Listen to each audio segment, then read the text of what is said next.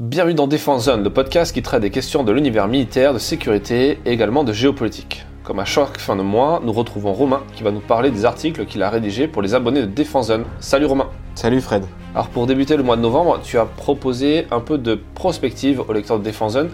À quoi devrait ressembler la défense européenne à l'horizon 2040 Dans un rapport publié fin octobre, l'Agence européenne de défense tente justement de répondre à cette difficile question. Cette étude a été présentée mi-novembre au ministre de la Défense de l'UE et servira de base de travail pour définir les priorités en matière de développement des capacités militaires.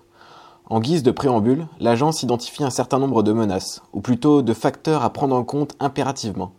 Sans surprise, le dérèglement climatique en fait partie, tout comme la complexification des chaînes d'approvisionnement ou l'instabilité politique et sociale par exemple. Et l'AED met aussi en lumière ce qu'elle considère être des virages technologiques à ne pas manquer, n'est-ce pas? Tout à fait, et c'est sûrement la partie la plus intéressante du rapport. Mais avant, j'aimerais rappeler quelque chose. Lorsque l'on parle du futur des conflits, deux visions s'opposent. Certains considèrent que les États-nations continueront de dominer le monde et qu'ils auront les moyens de développer des technologies de rupture dignes des films de science-fiction. D'autres pensent que suite à l'effondrement progressif des États, les combattants du futur miseront sur un équipement relativement simple, fiable et peu coûteux. Comme souvent, la vérité se trouve sûrement à mi-chemin entre ces deux hypothèses. L'AED opte pour la première version et développe une vision du monde où les liens entre les soldats, leurs armes et le cyberespace seront nombreux et complexes, où la gestion d'un flux astronomique d'informations sera primordiale et où les munitions intelligentes offriront de nouvelles capacités d'engagement. Ce qui n'est pas écrit dans ce rapport euh, en dit sur la vision du monde qu'ont les penseurs de la stratégie de défense européenne de demain. S'il y a bien un endroit où ces deux hypothèses s'entremêlent, c'est sur le front russo-ukrainien. Pour ton deuxième article, tu t'es intéressé à la question de la Crimée.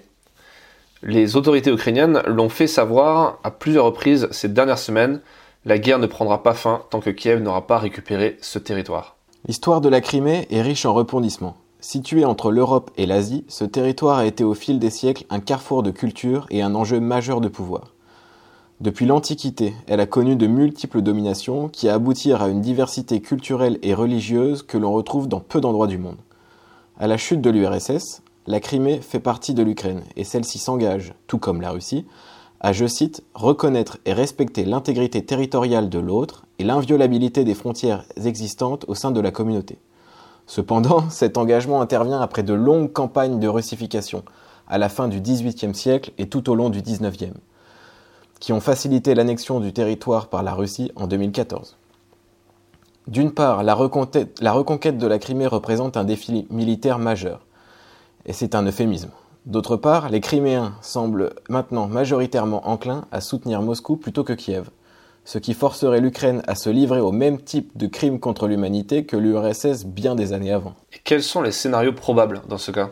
Outre le statu quo, l'on peut imaginer une large autonomie, voire une indépendance totale de la Crimée. Cette option pourrait voir le jour si l'Ukraine gagne la guerre et que l'État russe s'effondre, à la disparition de Poutine par exemple. Comme en 2014, une guérilla pro-russe se mobiliserait alors pour faire connaître par les armes sa volonté de ne pas intégrer l'Ukraine. Alors quittons maintenant le théâtre de la guerre russo-ukrainienne pour nous intéresser aux liens qui unissent, ou plutôt désunissent, la France et le continent africain. Les députés Bruno Fuchs et Michel Tabarot ont auditionné pendant plusieurs mois des officiels français et dans de nombreux pays d'Afrique, hors Maghreb.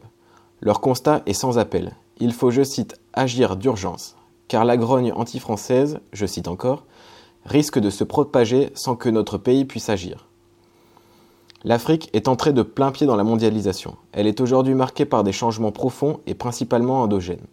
La France, quant à elle, peine à s'adapter à ces bouleversements, hésitant dans l'élaboration d'une politique africaine renouvelée et efficace. Emmanuel Macron, dès son premier mandat, avait promis de changer la nature des relations ambiguës de la France-Afrique, pour une approche axée sur les sociétés civiles. Malheureusement, ce changement n'a pas eu lieu, et ce sont encore les militaires qui dominent dans le maniement des relations franco-africaines. Les deux élus suggèrent une refonte totale de la politique française. Les propositions incluent le développement de nouveaux partenariats, basés sur des échanges culturels, éducatifs, économiques, et une approche plus holistique. Le rapport recommande également de cesser le deux poids deux mesures concernant les gouvernements africains corrompus et les juntes militaires. Il dénonce par ailleurs les habitudes de Paris au sujet des visas, citant l'exemple du vice-président de l'Assemblée nationale du Cameroun, muni d'un passeport diplomatique, et qui s'est vu refuser un visa pour se rendre à une conférence sur la francophonie. Pour terminer le mois de novembre, tu t'es nouveau intéressé au conflit qui se poursuit entre Israël et le Hamas. À l'heure où nous enregistrons ce podcast, une trêve de quelques heures est entrée en vigueur et un échange de prisonniers est même en cours. Cette trêve est toutefois jugée insuffisante et de nombreux pays plaident pour un cessez-le-feu plus important au vu de la catastrophe humanitaire en cours à Gaza. La France s'inquiète également de la montée progressive des tensions à la frontière avec le Liban. Les échanges de roquettes se multiplient entre les forces israéliennes et le Hezbollah soutenu par l'Iran. Sébastien Lecornu, le ministre des Armées, s'est rendu pendant trois jours, du mercredi 1er au vendredi 3 novembre à Beyrouth, et sur le camp de la Finule à Der Kifa, dans le sud du pays. 550 Français y sont déployés pour maintenir la paix dans la région.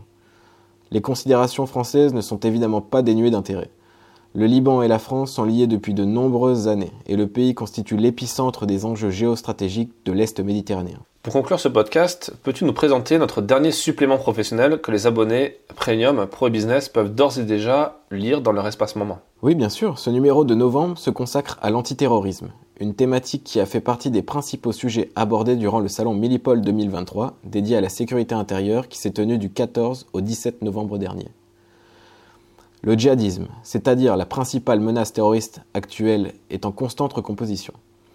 La guerre d'Afghanistan de 1979 à 1989, opposant l'URSS aux Moudjahidines, avait marqué la naissance du djihad international.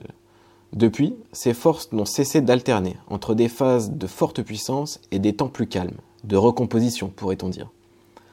Malgré les récents événements, nous nous trouvons dans une période de relative accalmie, où les opérations d'envergure savamment orchestrées ont été remplacées par des actes isolés, perpétrés par des individus endoctrinés sur Internet sans lien direct avec les organisations. Ce constat représente un véritable défi pour les autorités qui doivent constamment s'adapter afin d'être présents sur tous les fronts. La propension au tout technologique, en vogue depuis quelques années pour détecter les passages à l'acte isolé, risque de montrer ses limites face aux réseaux européens très bien organisés et extrêmement prudents. Ce supplément pro analyse également la question du djihad africain, celui-ci gagne du terrain alors que la France, tout en restant l'une des cibles principales des attentats, perd chaque jour un peu plus d'influence. Suite à l'échec au Sahel, Paris se reconcentre sur le golfe de Guinée où il devient urgent de bloquer l'avancée djihadiste. Merci Romain. Je rappelle qu'en étant abonné à Défense Zone, vous avez accès à tout ce contenu premium et plus encore, car dans votre espace membre, vous pouvez également consulter les anciens numéros du magazine en version digitale et vous pouvez également écouter des épisodes inédits du podcast. Pour ce faire, rien de plus simple, rendez-vous sur notre site internet défense-zone.com, puis cliquez sur l'onglet Abonnement Premium en haut à droite et sélectionnez l'offre qui vous intéresse. Si vous êtes plus papier que numérique, vous avez également la possibilité de recevoir notre magazine trimestriel directement dans votre boîte aux lettres. Rendez-vous donc sur notre site internet pour retrouver toutes les infos et à très vite pour un prochain épisode du podcast.